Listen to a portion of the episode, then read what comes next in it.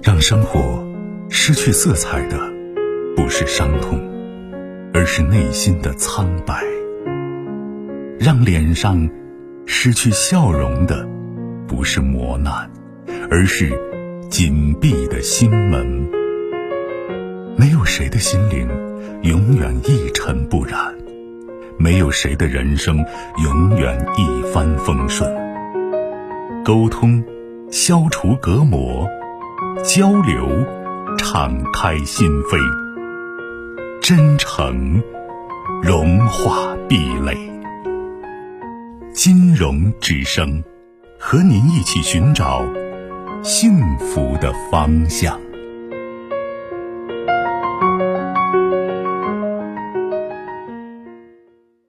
喂，你好。喂。您好，您的电话，请讲啊。是我吗？是的。啊，你好，嗯，是嗯，金融老师是吧？嗯，不客气，我金融。啊啊啊！你好，嗯，是这样，我是不太好意思说，我是一个婚外恋的一个其中的一个第三者。嗯。然后，但是我现在已经跟那个男人已经分开了。嗯。然后就是现在我们我们是同事，然后可能有不定期的会这种见面什么的。嗯嗯。对，就是很尴尬，就不知道。然后，但我心里边也很很难过，很伤心，然后不知道怎么才能走出来。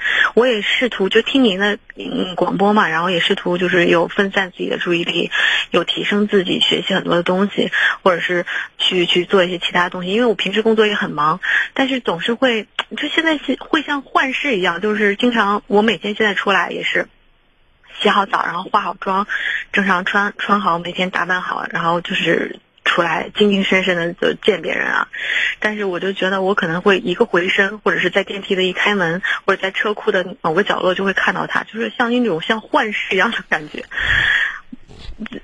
其实你跟你说这个的，我突然想起一些强迫症的行为哈。是吧？呃，就是说什么，就是你接受他的存在，以及接受自己目前这种状态的存在，你内心就平了，知道吗？因为毕竟曾经经历过，就像破镜难以重圆一样，就是这件事要像什么事都没发生过，你要告诫自己，这不可能，这会成为你一生当中到死都会有的记忆，知道吗？只是当，呃，只是说，当我生活的重心和热情被分散之后，它会被淡化，以至于被遗忘。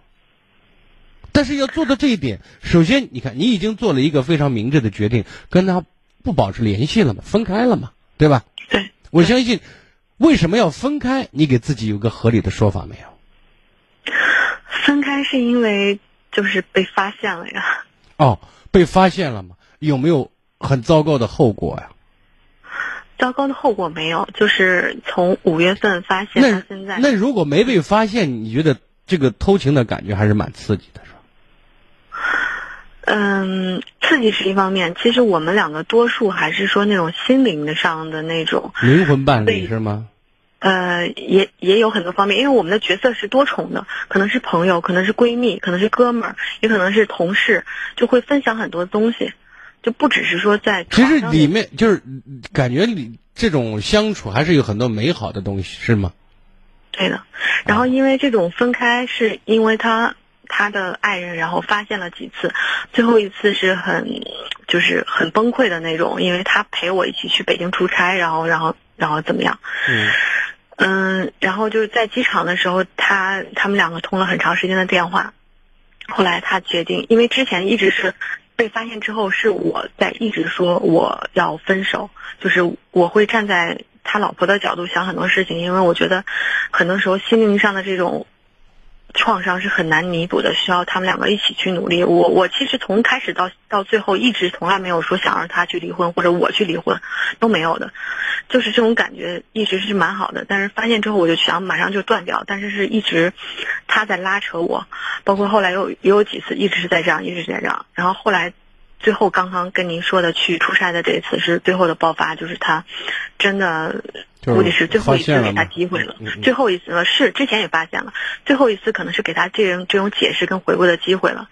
我觉得，就是他也同意分手是吗？他跟你，就是被发现之后，双方都达到了一个明确的一个共识，这不能继续了，对，是吗？我到我我我们坐飞机到地点之后，然后我先回的酒店，他给他老婆打了长达二十分钟的电话，啊呃长达四十分钟电话，然后后来给我回电话的意思就是，估计这次是要真的结束了，因为他这是最后一次回家的机会了。是，所以呢，你看，有些时候男人在出轨之前已经想好了怎么逃跑，知道吗？就是他其实他脑子里面他是有有一杆秤，那你脑子也有杆秤，所以我们在这方面，我们去去贪恋，好像你刚才描述的那种，哎，有朋友啊、哥们儿啊、情人呐、什么什么灵魂伴侣，有那么一那么一多好貌似美好的感觉，就是说嗯。这人有好多优点，只有一个缺点，这人吸毒，这人啥都好，就一个病，艾滋，这是要死人的问题，你知道吗？是，就是说你现在不要拿那些好来说事儿，这一个就可以全盘否定，一票否决。我要想他的不好是吗？现在不是你不是想他的不好，就是你们这件事情本身就是一个错误，知道吗？而且大家都很现实、很功利的知道什么对我最重要，知道吗？就是贪心在作怪。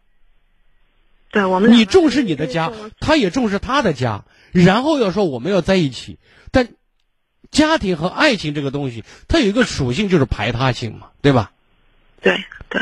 就你不能越过，这像雷池一样，你不能越过去。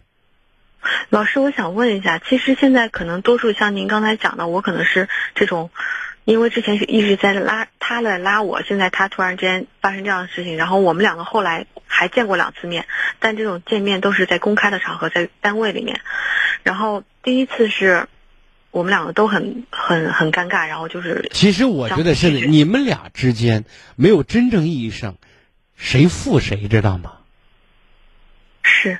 是这是而且就是等于说新鲜感、热度还没减呢，然后戛然而止了。这就给歇了，知道吗？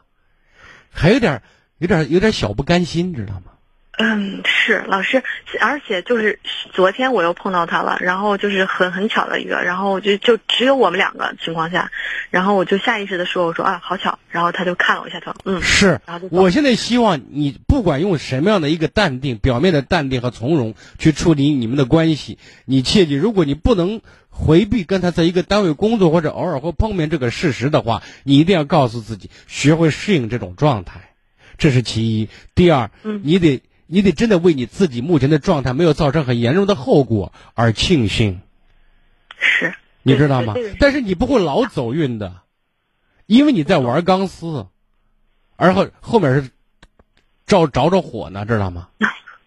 老师，那我我现在要要怎么调节自己的心态，以后面对他？不是你说，首先他是一个，我说过，我刚才为什么举例？我说浑身是优点，只有一个问问题就是艾滋病，对吧？啊，这是就是什么都好，但这一点就是个死穴，你知道吗？你就告诉自己，我得庆幸，我你好像就做了一段时间贼，知道吗？这这个被发现了，然后没有受到在某种意义上被很很尴尬或者是很难看的惩罚，这是你走运，但你不会总走运的。你要有一种敬畏和恐惧心理在里面。我我我懂了，老师，我需要嗯接，我现在接受这种感觉，我但是我我我我以后怎么面对他？如果见面面对他微笑一下，打个招呼就走了嘛，熟悉的陌生人嘛。嗯，如果以后要真正，因为我们两个可能会有工作上的接触，怎么办呢？哎，切记减少单独相处减少单独相处。啊，就就坚决不要单独相处，知道吗？因为什么？这个男人和女人赶在一起，日久生情，一旦有合适的机会，因为大家最关键是你们俩没有彼此伤害过对此对方，知道吗？就跟那这这个跟那白粉放那儿，你说你吸不吸吧，对吧？然后曾经还感受过那种那种玄幻、那种美妙或者那种呃非常好的感觉，知道吗？你现在就嗯，那你等于说，你又在这上一上贼船，再想下贼船，那估计你要付出一个非常惨沉重的代价，对吧？老师您举的例子太恰当了。好，就这意思，好吧？对，然后还有最后一个问题，我想再证实一下，他现在这么狠心决绝的对我再也不联系了，他还心里会怎么想吗？就是完全就已经他的心里面，这曾经是一是吗不，这是百分百的，这是百分百的，就是说曾经有一段美好的回忆，然后呢，还没有让我倒多大的霉，嗯就这意思。但是你记住，男人的三大特点：征服、猎奇和占有。一旦完了之后，到了山顶就只剩下一条路了，下山。懂了懂了好了，，谢谢老师再见啊，不客嗯，气。再见。更多精彩内容，请继续关注微信公众号“金融之声”。